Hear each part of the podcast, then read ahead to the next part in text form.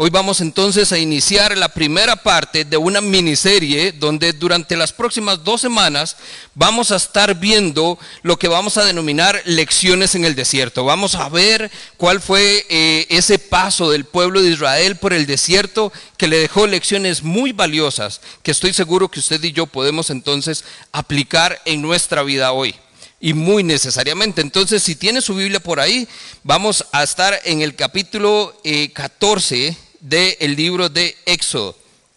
Primeramente, vamos a estar en el libro de Éxodo eh, durante las próximas dos semanas, pero específicamente hoy vamos a arrancar en el capítulo 14. Aprovecho también para recordarles que entonces a través de eh, la aplicación de la Biblia usted también puede accesar no solo entonces el bosquejo de la enseñanza, sino que para aquellos que en estos tiempos de tecnología utilizamos la facilidad que tiene el teléfono de tener la Biblia ahí, usted puede entonces tener su Biblia, su bosquejo y ahí mismo hacer sus notas, guardarlos y tenemos el combo completo. Entonces en el chat de Somos Bar, ahí está el enlace, sino también desde su Biblia usted en la aplicación puede accesarlo. Eh, un poquitito de contexto antes de ir al texto. Hay algo que nosotros tenemos que hacer hoy y, esto es obligatorio para todos, porque por más que hagamos un esfuerzo, nosotros no podemos imaginarnos en el desierto. Costa Rica es demasiado lindo y aunque usted quiera pensar que hay un lugar desolado y desértico en este país, hasta un palo de mango crece en algún lado y por lo menos hace sombra. Nosotros, a donde sea que miremos, hay algo de verde todavía y tenemos esa ventaja. Entonces, por más que queramos, cuando nosotros tratamos de identificarnos con el estar en un desierto, difícilmente vamos a saber así en plenitud lo que es estar en el desierto. Pero entonces tenemos muy buena imaginación todos, ¿verdad? Por un momento imagínese usted esos desiertos que usted ha visto en las películas o eh, que eh, por alguna u otra razón hemos buscado tareas, proyectos de los chiquillos, nos hemos visto y entonces vemos aquellas imágenes de los desiertos y es aquel lugar árido, desolado, es un lugar donde usted vuelve a ver y literalmente es de horizonte a horizonte, lo único que se ve es nada, no hay absolutamente nada. Eso es el verdadero desierto.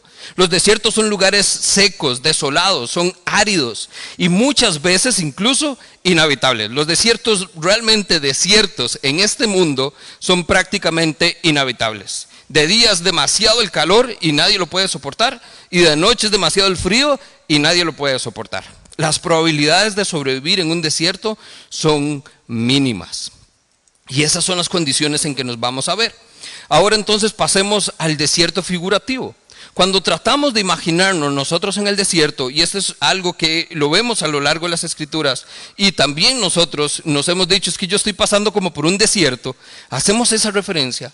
Cuando hablamos de estos desiertos figurativos, resulta que no son muy distantes de la realidad, de esos desiertos.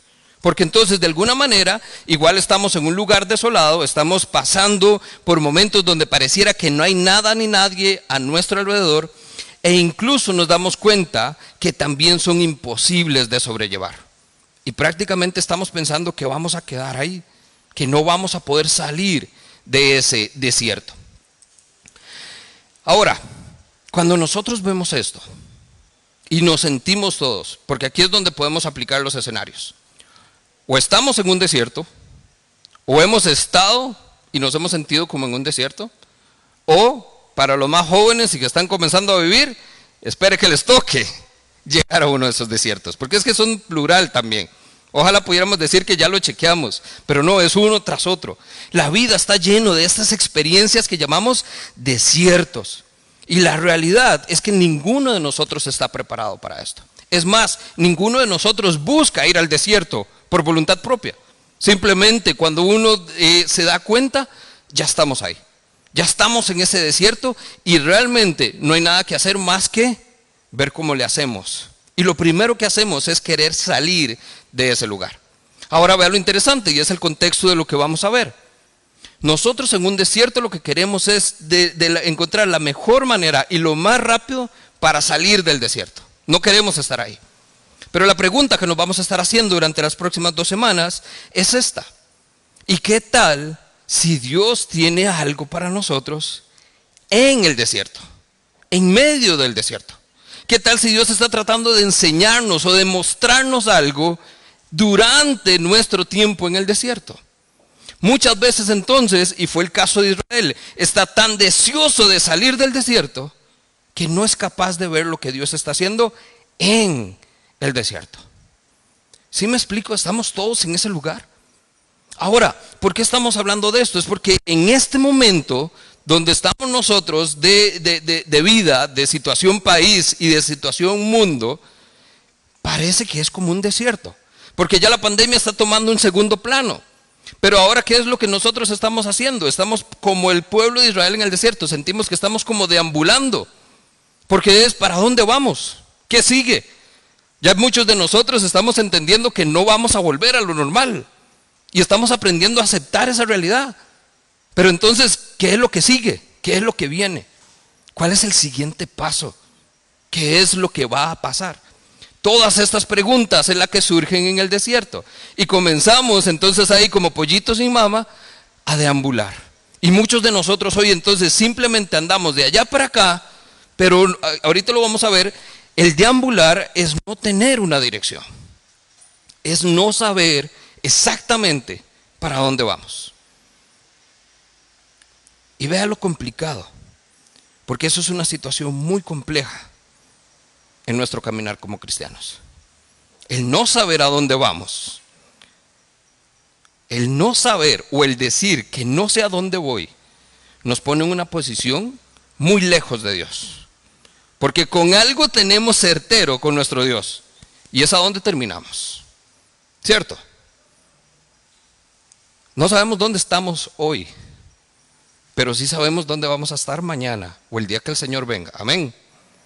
¿Se da cuenta entonces por qué es tan peligroso el andar por ahí en este mundo preguntándonos hacia dónde vamos, qué es lo que viene, por dónde tengo que ir ahora? Eso entonces lo que nos está dejando como creyentes es una posición sumamente distante de un caminar en la voluntad de Dios. Porque entonces pareciera que perdimos el norte. No, que nos movieron el piso y estamos en el suelo y nos estamos levantando y estamos viendo a ver qué va a pasar, sí. Pero nunca el norte ha cambiado. La pandemia no ha cambiado el lugar a donde vamos. Así como para el pueblo de Israel, la promesa es la tierra prometida. Deambularon durante 40 años, pero nunca Dios cambió su destino. De la misma manera que hoy entonces nosotros tenemos un destino en la eternidad y ahí es donde debe estar nuestra mirada. Amén. Hacia eso es a donde vamos. Con esto en mente es entonces donde nos vamos a dar ese espacio a decir, si el pueblo de Israel estuvo en el desierto y Dios les enseñó lecciones valiosísimas, ¿por qué entonces no darnos nosotros hoy la oportunidad de aprender también de la experiencia de ellos? O es más, aprender hoy del desierto que esté pasando, qué es lo que Dios me está mostrando. Entonces, vamos a estar en Éxodo capítulo 14, pero para entender un momentito, tres conceptos básicos vamos a ver hoy. Si quiere aprender o está tomando nota, apúntelo en 3D. No porque sea tridimensional, sino son 3Ds las que nosotros tenemos que tener clara hoy. Número uno, desierto. Y el desierto lo vamos a definir como estas experiencias de vida que nos provocan emociones que nos trastornan completamente. Emociones como cuáles? Ansiedad, depresión, miedo, confusión, disgusto, dolor, tristeza, tensión, inseguridad, soledad, frustración o angustia. ¿Cartón lleno quién? ¿Cuántos hemos experimentado todas estas cosas? ¿Cuántos sentimos que ese es el combo que hoy tenemos encima? Estos momentos desérticos en nuestra vida traen tantas emociones que nos mueven de una manera y no con razón, entonces muchos sienten que no saben ni dónde están ni para dónde van. Pero tenemos que ver, oír, perdón, ver más allá de estos desiertos. Tenemos que poder entonces salir de estos desiertos que hoy podríamos decir son de soledad para muchos. En este caso hay muchos, en el caso sobre todo de los adultos mayores o de las personas que no tienen familia, que entonces no los visitan porque Dios guarde visitar al abuelito o a la abuelita y entonces los dejan solitos y están lidiando con una soledad tremenda. Las personas que tal vez no son adultos mayores, pero viven solos, que ya no tienen sus hijos por ahí, están completamente solos. Nadie los va a visitar y no pueden ir a, ningún otro lugar. Quizás el desierto hoy son sus finanzas, por esa incertidumbre económica que estamos viviendo. Y no solo producto de la pandemia, sino todo este asunto país que estamos viviendo. Quizás el desierto hoy es la falta de trabajo. Y ahí hay muchos donde entonces se han perdido, se siguen perdiendo y no hay, no hay oportunidad o no hay posibilidad de retomarlos. O quizás ese desierto hoy para usted es esa crisis familiar que están viviendo o esa crisis de pareja que están viviendo. Porque el estar ahora todos en casa nos da dos caras. Hay unos que están aprovechando ese tiempo que nunca habían tenido como familia y le están sacando el jugo al máximo. Buenísimo. Pero hay otros que ya más bien están tan juntos que en la vida habían estado tan juntos y lo que hay es un chispero de Padre y Señor. Dice, doy gracias por mi esposita, doy gracias por mi esposito, pero ojalá pueda volver al trabajo pronto. Los chiquillos, Michael lo hablaba la vez pasada, los que tenemos hijos pequeños, qué lindo estar con ellos. Pero cómo extrañamos las cuatro horas que iban al kinder o las seis horas que se iban para la escuela. Eso no es que no estemos acostumbrados, pero no está necesariamente como parte de la experiencia a la que estamos acostumbrados. Y eso genera una crisis. Y puede que ese sea hoy nuestro desierto. El punto es que tenemos que entender que estos desiertos de los que estamos hablando son una realidad de nuestra vida, de una u otra manera. Los otros dos conceptos, deambular. Ahora se los mencionaba. El deambular lo vamos a definir entonces como ese caminar sin dirección. Los ejemplos que vamos a ver hoy en el Antiguo Testamento, en el libro de Éxodo, es un pueblo que estaba deambulante, que andaba deambulando, no sabía ni para dónde iba, no sabía dónde estaba y por eso pasó, quejándose todo el tiempo. Y el tercer concepto, la tercera D, es dependencia. Las lecciones que vamos a ver hoy, todas giran alrededor de este tema. Dependencia. Desierto, deambular y dependencia. Vamos de lo más negativo a lo más positivo. Lo que vamos a buscar, y es lo que yo quisiera que usted tenga pendiente hoy, es entre todo esto, todas las lecciones que vamos a aprender giran alrededor de la dependencia que debe haber de nosotros de parte de Dios. ¿Estamos claros? ¿Todos en la misma página? Ahora sí, entonces vamos a ver el texto en base a esto que estamos viendo. Y vamos a ver entonces algunas lecciones. Vamos a estar en el capítulo 14. Y en el capítulo 14 vamos a estar a partir del verso 10. Un poquitito de contexto nada más a dónde estamos. El faraón ya acaba de vivir todas esas experiencias por las cuales Dios le hizo endurecer su corazón. Y entonces finalmente le dice a Moisés, ¿sabe qué? agarre a su pueblo y váyase. Ya yo no quiero nada que ver con ustedes. Y ahí es donde estamos entonces, en este momento. Moisés está llevando al pueblo hacia el desierto porque lo está liberando, lo está sacando de Egipto, pero en ese momento el faraón dice, no, ¿qué, acabo de hacer? Tráiganlos de vuelta. Entonces el faraón va por el pueblo de Israel. Ahí es donde estamos, verso 10. Mientras el faraón se acercaba entonces a ellos, estoy leyendo nueva traducción viviente, los israelitas levantaron la vista y se llenaron de pánico. Ojo, vea la experiencia. Se llenaron de pánico porque veían a los egipcios que estaban a punto de alcanzarlos. Entonces clamaron al Señor y le dijeron a Moisés, ¿por qué nos trajiste a morir en el desierto? Y aquí hago una pausa porque ve de una vez ya los malagradecidos. Están ahí porque los están liberando. En medio de su liberación, en medio donde están viendo la posibilidad de tener un mejor futuro, se vuelven y se quejan contra Dios y contra Moisés y les dice, ¿por qué nos trajeron a morir al desierto? ¿Qué acaso no había suficientes tumbas para nosotros en Egipto? Vea, si el sarcasmo creen que es algo moderno, desde aquí estaba. ¿Qué acaso no hay suficientes tumbas que, nos escogieron a nosotros para hacer aquí el cementerio? Vean, el nivel de reclamo que están haciendo ellos. Dice, ¿qué has hecho? ¿Por qué nos obligaste a salir de Egipto? Ojo, y esto es mentira. Porque Moisés no obligó a nadie a salir de Egipto.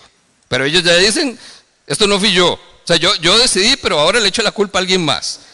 Nos obligaste a salir de Egipto. ¿Por qué? ¿No te dijimos que esto pasaría cuando aún estábamos en Egipto? Te dijimos, déjenos en paz, déjanos seguir siendo esclavo de los egipcios. Más mentiras. Ellos nunca dijeron esto. ¿Qué dijeron? Gracias a Dios, vámonos. Aprovecharon la oportunidad. Pero aquí están siendo malagradecidos. Es mejor ser un esclavo en Egipto que un cadáver en el desierto. Ojo acá, porque esa es la primera condición con la que nosotros tenemos que confrontarnos. Cuando estamos nosotros en el desierto, lo primero que vamos a querer es salir de él. Esa es la primera señal para que usted diga, si no estoy contento y quiero estar en otro lugar, estoy pasando por un desierto. Es un muy buen indicativo. Porque lo primero que queremos salir, perdón, hacer cuando estamos en el desierto es salir de él. Pero vea el nivel que están diciendo ellos. Verso 13. Y aquí es entonces donde me encanta. Esta es ya la posición de Moisés. Nos acerca hacia la enseñanza.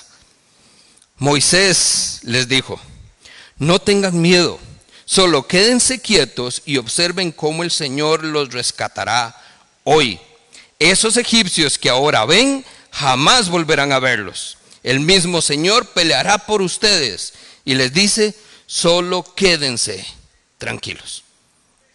Un poquitito más de contexto acá. Ellos entonces están en el desierto y a un lado lo que tienen es el mar rojo y al otro lado lo que tienen es estos egipcios que vienen tras ellos. El asunto es que por el lugar donde están no hay a dónde ir. Solo hay dos caminos. Seguir avanzando, pero está el mar y no tiene mucha lógica, o regresar de donde vinieron. Y cuando llegamos al desierto, y como lo que buscamos es salir de él, vea qué cómodo es para muchos de nosotros pensar exactamente lo mismo. Me vine de ahí porque no me gustaba. Estoy buscando algo mejor. Pero como no puedo seguir, vuelve el perro arrepentido, dijo el chavo, ¿verdad? Y nos devolvemos.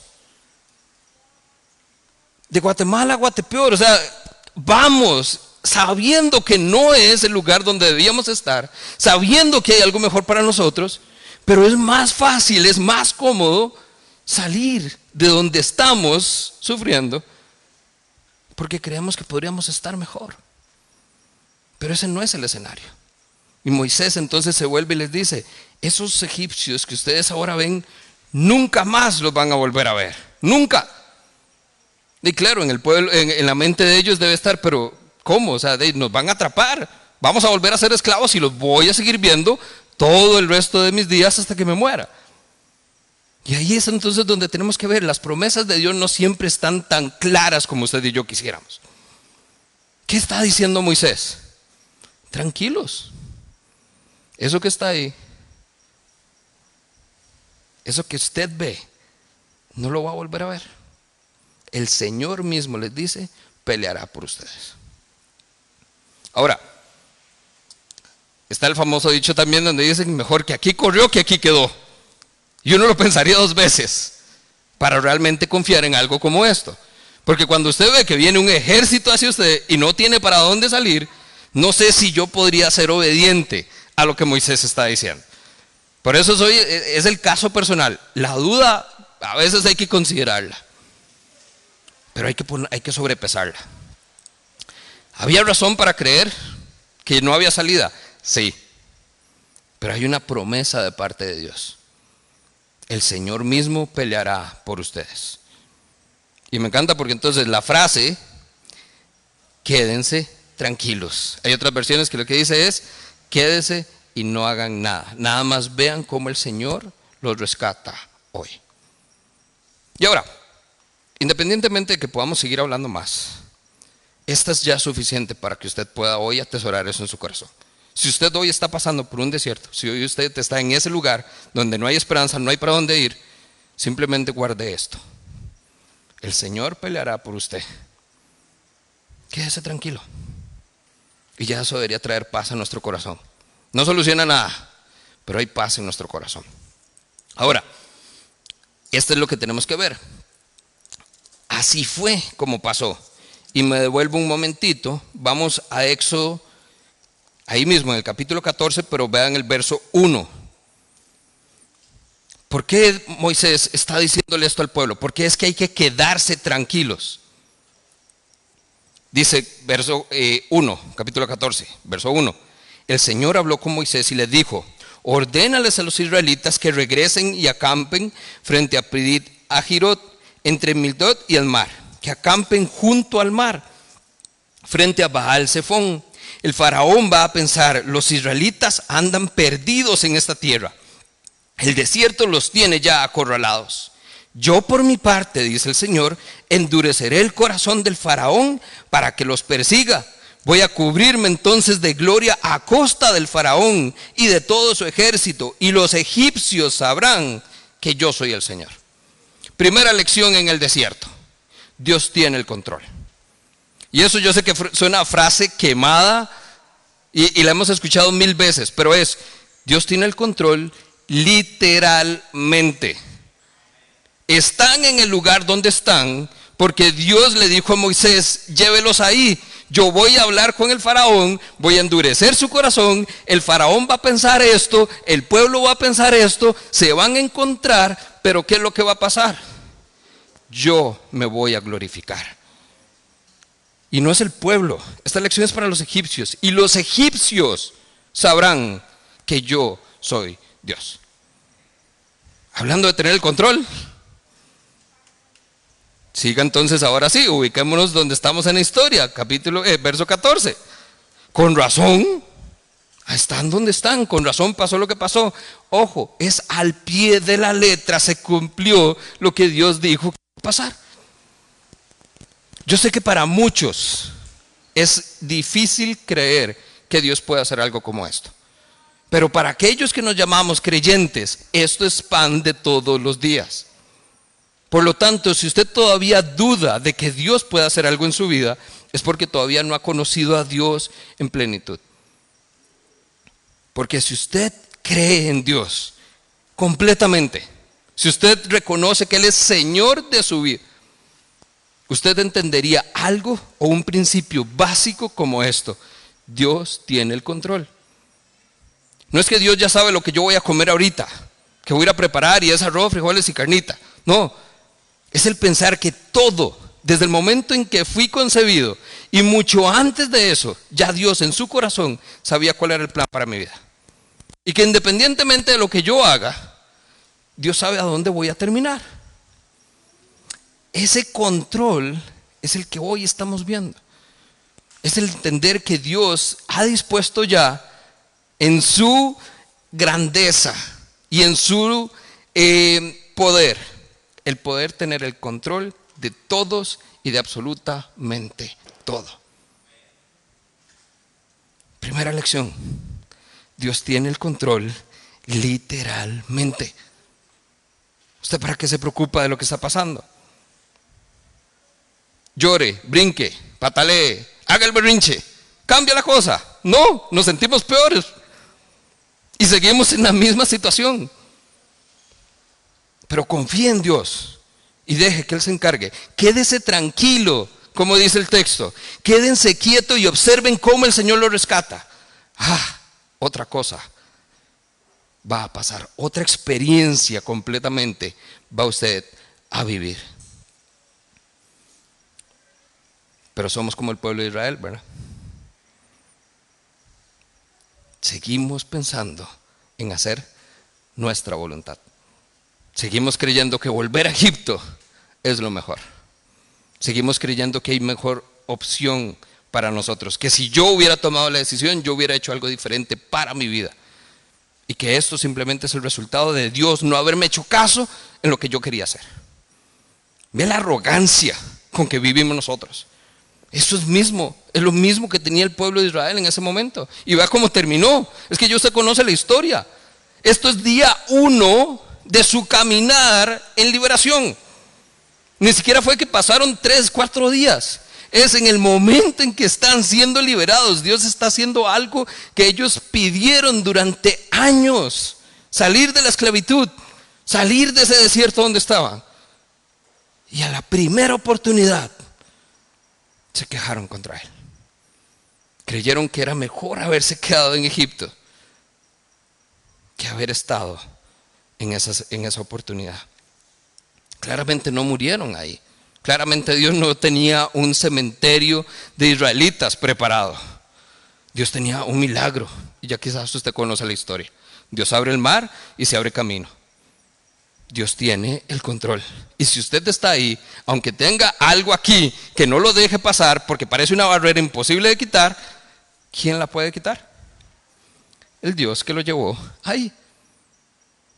Usted simplemente quédese tranquilo y observe cómo el Señor lo rescata hoy. Amén. Segundo ejemplo. Vamos a ver tres el día de hoy. Éxodo 16, perdón, verso 1 al 5. Un par de paginitas, le damos vuelta a la Biblia. Éxodo capítulo 16, verso 1. El pueblo de Israel no solo estuvo en un desierto, fueron varias experiencias en el desierto. Así como usted y yo las experimentamos también, no solo una vez que caemos en un desierto, son varias. Después de esto dice, toda la comunidad de Israel partió eh, de Elim y viajó a dónde? Al desierto, al desierto de Sim. Este estaba ubicado entre Elim y el monte Sinaí. Llegaron el día 15 del segundo mes, un mes después de haber salido de la tierra de Egipto.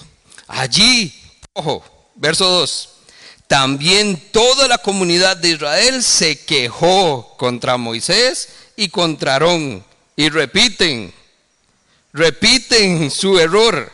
Si tan solo el Señor nos hubiera matado en Egipto, protestaban. Allá nos sentábamos junto a las ollas llenas de carne y comíamos todo el pan que se nos antojaba. Pero ahora tú nos has traído a este desierto para matarnos de hambre. Igualito, un mes. Lo hicieron en el día uno, 30 días después de que Dios mostró. Es que, ojo, aquí ya hay un milagro por medio. Se abrió el mar. Usted caminó en seco. Usted vio que Dios hizo algo. Se cumplió la promesa. Dios dijo, ustedes a esos, israelitas, a esos egipcios no los van a volver a ver. Y se cumplió. Los pocos que quedaron murieron en el mar. Se cumplió. O sea, ya hay una promesa, ya hay actos, hay muestras de parte de Dios. 30 días. Y vuelve el pueblo a quejarse y a decir, hubiéramos estado mejor allá que aquí donde nos trajiste. Hubiéramos estado mejor allá que aquí morir de hambre. Verso 4. Entonces el Señor le dijo a Moisés, ojo, mira que voy a llevar alimento, voy a hacer que llueva del cielo para ustedes. Cada día, cada día, la gente podrá salir a recoger todo el alimento necesario para ese día.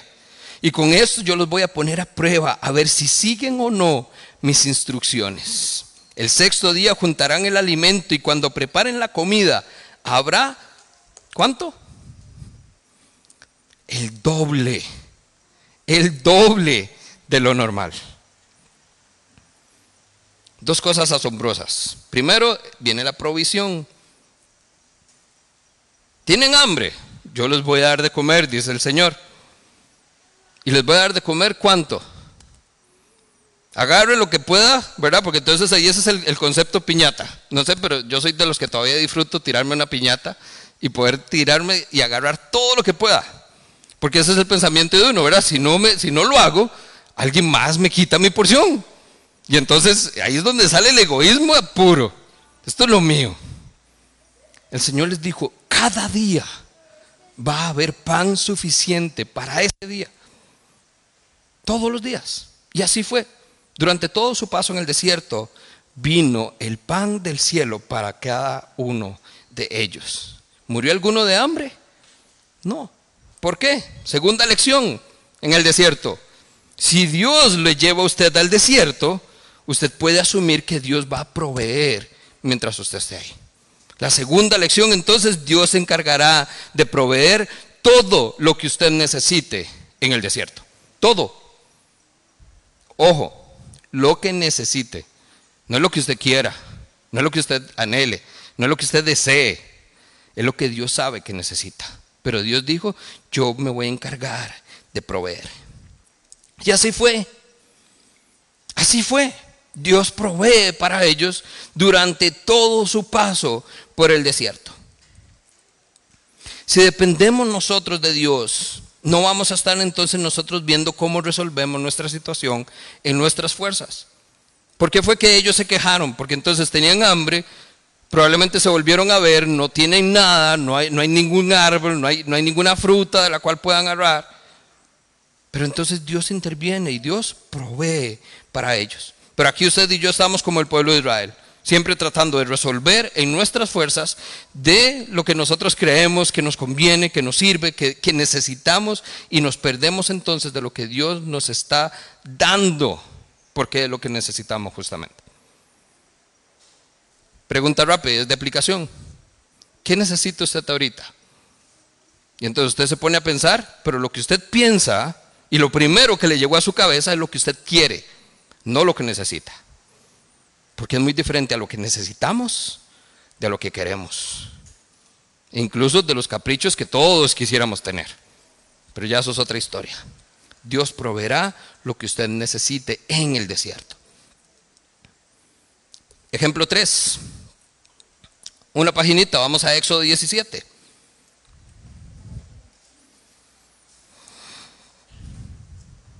Verso 1 también, empezamos capítulo 17. Por orden del Señor, toda la comunidad de Israel partió del desierto de Sin y anduvo de un lugar a otro. ¿Se acuerdan que hemos definido esto? Deambular, andar de un lugar a otro sin dirección.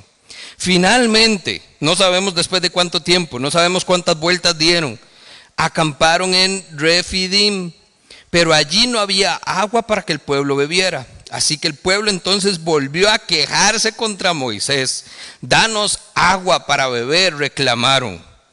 Y ahora Moisés ya sí, aquí estamos viendo, ya está la tercera vez en el mismo error. Moisés dice, cállense. ¿Por qué se quejan ustedes contra mí? ¿Y por qué ponen a prueba al Señor? Es que aquí es donde está, vea la revelación. No es solo quejarnos, es que estamos rebelándonos contra Dios, lo estamos poniendo a prueba. Pero ellos, atormentados por la sed, dice verso 3, siguieron discutiendo con Moisés. Y vuelve otra vez. ¿Por qué nos sacaste de Egipto? ¿Quieres matarnos de sed a nosotros, a nuestros hijos y a nuestros animales? Todo gira alrededor siempre de la muerte. Lo que creen es que ya no hay salida, que se van a morir ahí. Ese es el pensamiento del pueblo. Pero 4, verso 4. Entonces, entonces, Moisés clamó al Señor y le dijo, ¿qué hago con este pueblo? Están a punto de apedrearme. Y vea entonces lo que dice el Señor. Pasa por delante del pueblo, toma tu vara, la que usaste para golpear las aguas del Nilo, y llama a algunos ancianos de Israel para que te acompañen. Yo me pararé frente a la roca perdón, yo me pararé frente a ti sobre la roca en el monte Sinaí. Golpea la roca y saldrá el agua a chorros. Y entonces el pueblo podrá beber. Y así fue. Y dice entonces Moisés golpeó la roca y como se le indicó, y el agua brotó a chorros a la vista de los ancianos. Tercera lección en el desierto. Y vea que ya aquí entonces es un asunto repetitivo, es un asunto de arrogancia, es un asunto de orgullo, es un asunto de desconfianza, es un pueblo que no ha aprendido a depender de Dios, a pesar de que Dios ha estado ahí siempre para ellos. Es un pueblo que lo único que ha hecho es quejarse y decir que estarían mejor de donde están hoy. Y entonces Dios les da una lección valiosísima para usted y para mí también hoy.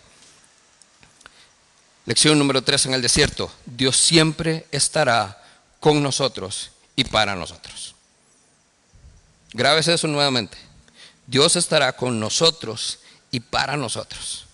Y ahí es entonces donde yo le agregaría también, incluso en los desiertos. ¿Y por qué es que hago esta aclaración? Porque nosotros tendemos a pensar que cuando estamos bien, asumimos que Dios está con nosotros y lo dejamos de lado. Pero cuando estamos en el desierto, es donde sentimos que Dios no está. E, eso es como lo primero que asumimos. Volvemos a ver, y Dios, ¿dónde estás? Y eso es cuando le toca a uno aquí el hombro. Aquí estoy. Nunca me he ido. ¿Por qué preguntas si estoy contigo si yo prometí que siempre lo iba a estar? ¿Por qué nosotros hacemos lo mismo? ¿Por qué nos olvidamos en los desiertos que Dios prometió que iba a estar con nosotros? Que Dios prometió que iba a proveer para nosotros. Que Dios prometió que Él iba a pelear por nosotros. Es que aquí es ese punto donde ya nosotros deberíamos decir, vamos acumulando lecciones. Pero nosotros estamos como el pueblo olvidando lo que Dios ha hecho anteriormente.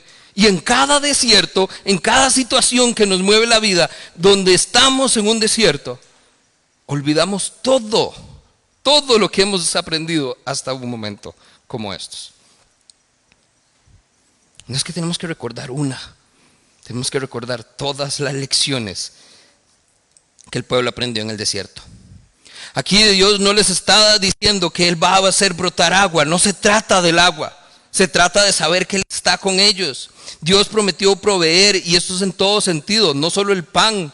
Dios proveyó para ellos comida, alimento, eh, ropa, lugar donde dormir, la nube que los acompañó.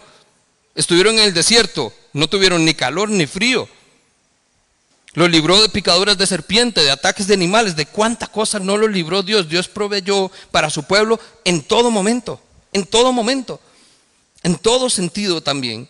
Dios aquí lo que quiere es que su pueblo aprenda a depender de Él. Y aquí es entonces donde avanzamos a este asunto de dependencia. Dios lo que quiere es que usted aprenda a depender de Él. Dependencia, esa es la palabra clave sabiendo que Él está con ellos, ellos dudan. Esta es la duda que entonces van acarreando, esta es la duda que ellos no dejan ir. En el fondo siempre estuvieron preocupados de que Dios los fuera a abandonar. De alguna manera esa es la historia del pueblo de Israel. Y no hasta este momento, es la historia durante todo su paso por los desiertos. Y de alguna manera esa es mi historia y puede ser su historia por alguna razón, a pesar de las promesas y a pesar de las manifestaciones de Dios, seguimos creyendo que Dios nos puede abandonar. Seguimos creyendo que Dios no va a estar cuando más lo necesitamos. ¿No es cierto? Seguimos pensando que Dios no está con nosotros. Y ahí es donde estamos clave. Vea lo que dice el texto, verso 7.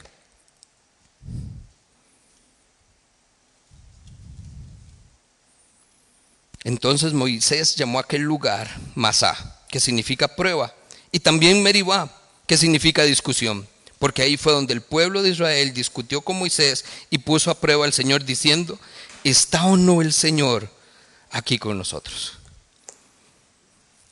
Y vamos terminando entonces con esta pregunta. Ojo el nivel de duda, el nivel de desconexión, el nivel de desconfianza en este pueblo para decir, este es el lugar donde entonces me pregunto, ¿está Dios o no aquí con nosotros?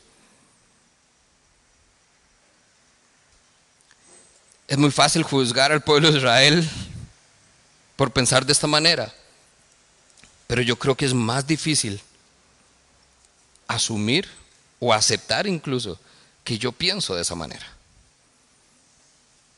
Muchas veces entonces en mis desiertos, después de mis berrinches, después de mis quejas, no contra Moisés, contra Dios mismo. Así es como me siento. ¿Será que entonces no estoy asumiendo que Dios está conmigo? Le hablo como si me hubiera abandonado en algún momento. Me hablo como si me hubiera dejado solo en algún momento.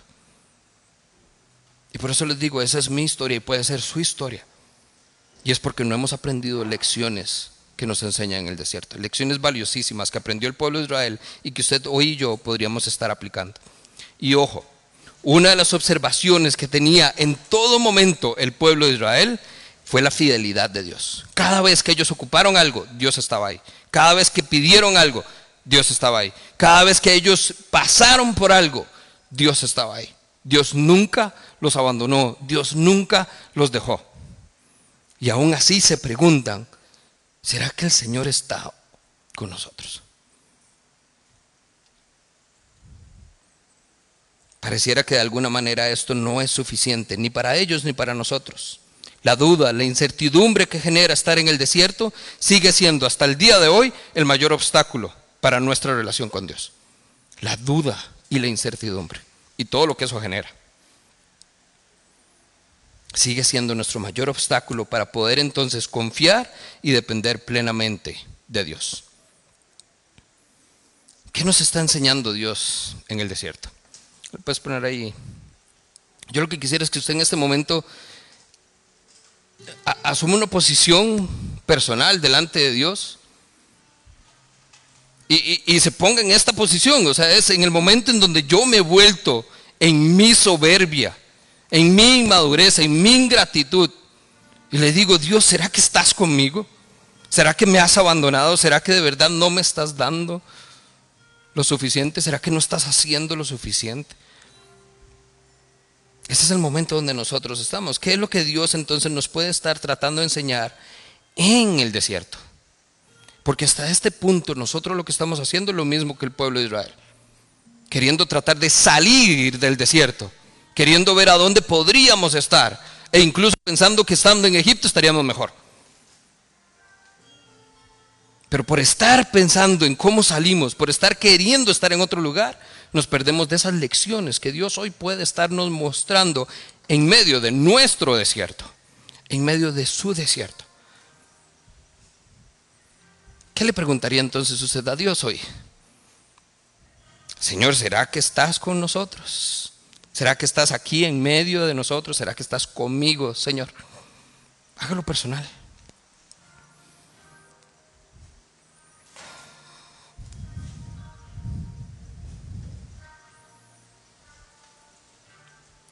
Y ahí es entonces donde tenemos que replantearnos la pregunta. Porque la pregunta es, Señor, ¿qué me estás queriendo enseñar? en medio de este desierto. Y la respuesta es dependencia. Y para saber lo que es ser dependiente, para poder realmente depender de nuestro Dios en plenitud, le voy a dar una formulita. Dependencia es igual a saber más confiar. Es saber que Dios está con nosotros y confiar en que Dios estará para nosotros. Voy de nuevo y atesoro esas palabras en su corazón. Es saber que hoy Dios está con usted, pero es también confiar en que Dios estará para usted tiempo futuro. Y termino entonces con este texto. Más adelante entra dentro de estos textos que Moisés decide escribir un legado lindísimo para nosotros. Deuteronomio 31:6, esfuércense y cobren ánimo, no teman ni tengan miedo de ellos, porque contigo marcha el Señor tu Dios, y Él nunca te dejará y nunca te desamparará. Pero algo como esto solo se aprende estando en un desierto. Estas no son de las experiencias o de las lecciones de vida que nosotros podemos simplemente asumir que las vamos a vivir porque sí.